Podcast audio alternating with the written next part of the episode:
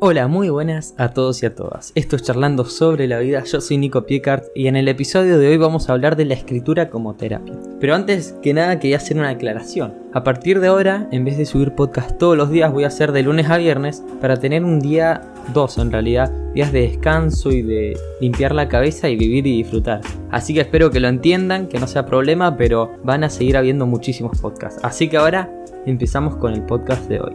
Escribir puede ser un recurso muy poderoso para recobrar la estabilidad en momentos de crisis. El arte se puede usar como un arma terapéutica. El arte puede ser curativo. En general, cualquier actividad que resulte placentera al mismo tiempo mantiene nuestra mente alejada de las preocupaciones. También puede tener un impacto muy positivo en nuestra salud mental. Para las personas que poseen un talento para el arte, para bailar, para dibujar, para pintar, son métodos fantásticos para canalizar el desarrollo emocional y fomentar el bienestar psicológico. Y existen muchísimas vías de expresar las emociones. Algunos lo hacen con palabras, otros lo hacen con dibujos, otros lo hacen bailando. Aunque lo creas o no, son terapias que están científicamente comprobadas que sirven para canalizar nuestras emociones. Pero, ¿qué es la escritura terapéutica? También conocida como diario emocional. Es exactamente como suena, llevar un diario donde registramos cómo nos hemos sentido a lo largo del día con fines terapéuticos. La escritura como terapia es accesible, sencilla y puede ser un buen complemento a otros tratamientos. Se puede practicar de forma individual, solo nosotros, un lápiz, o bien puede ser supervisado por un experto en salud, como puede ser un psicólogo. También es posible compartirla con otras personas. Hay terapias exclusivamente que se basan en la escritura y son terapias grupales. Sea cual sea la forma que elijamos, escribir va a contribuir a nuestro crecimiento personal, nos va a ayudar a expresarnos y comunicarnos mejor nuestras emociones o nuestros pensamientos. También va a fomentar mucho nuestras vidas, ya que vamos a saber qué estamos pensando y vamos a poder empezar a cambiar nuestros pensamientos negativos. No es difícil ver el potencial que la escritura terapéutica tiene. Los escritores y los poetas lo describen como una experiencia catártica, que los sacaba de esas preocupaciones, que los ponía en perspectiva, que les permitían conocerse y ver cómo pensaban y cambiarlo y tal vez entenderse de una manera mucho mejor. Hay que entender tres diferencias básicas que hay entre un diario convencional y un diario emocional.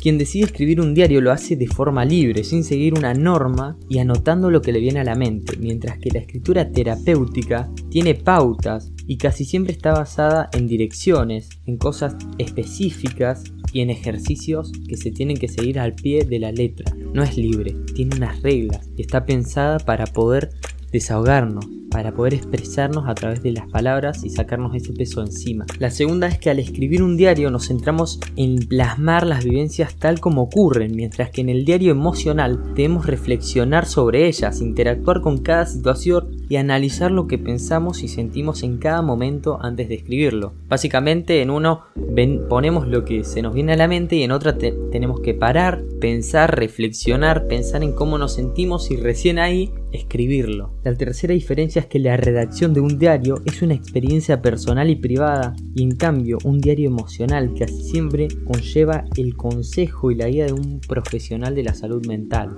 Casi siempre hay casos que la persona se puede autogestionar muy bien, pero lo recomendable es que un psicólogo o una persona que sea profesional en la salud te guíe y te ayude para salir tanto de nosotros y de nuestros pensamientos y nos guíe hacia un mejor bienestar, por decir. Ya he comprobado que la escritura como herramienta terapéutica tiene muchísimos beneficios. El primero es que ayuda a mejorar la memoria, nos ayuda a recordar pequeños sucesos del día a día o simplemente a relajarnos al terminar la jornada. Lo más recomendable es que al terminar el día, antes de irnos a dormir, dediquemos cierto tiempo a este diario emocional y podamos expresar y relajar y sacarnos de encima todas las emociones que no hemos expresado en el día.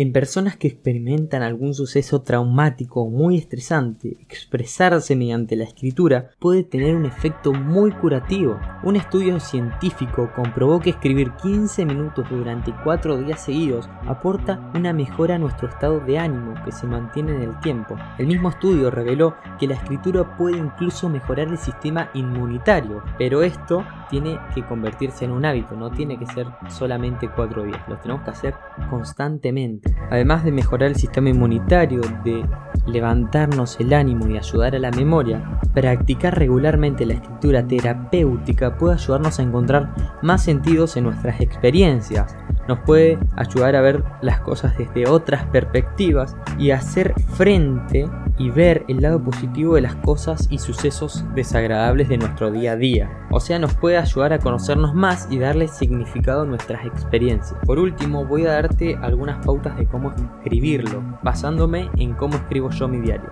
Primero uso un formato que me quede cómodo. Segundo, busco que este diario esté personalizado de tal manera que me motive a escribir todos los días. Tercero y muy importante es tener y crear una estructura propia. Cómo, cuándo y dónde vas a escribir cada día. Y hay que crearlo como un hábito para que nos mejore y nos ayude a autoconocernos todos los días y cada vez más. Primero, eh, ya cuando tenemos eso, pienso sobre qué tema escribir cada día, reflexiono sobre ello y le pongo un tiempo. Cada día 15 minutos le, le dedico solamente a escribir cómo me sentí ese día y a reflexionar sobre qué pensé, cómo me sentí, qué me hubiera gustado que pase, qué cosas malas me pasaron y qué puedo sacar sobre ello.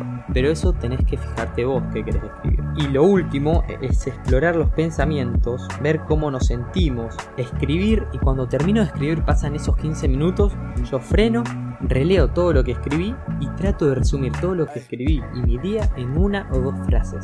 Bueno, hasta acá el podcast de hoy. Espero que te haya gustado, que si te cuesta mucho expresarte y saber cómo te sentís y conocerte a vos mismo, empieces a aplicar esta técnica. Sinceramente y desde mi experiencia me ha servido muchísimo.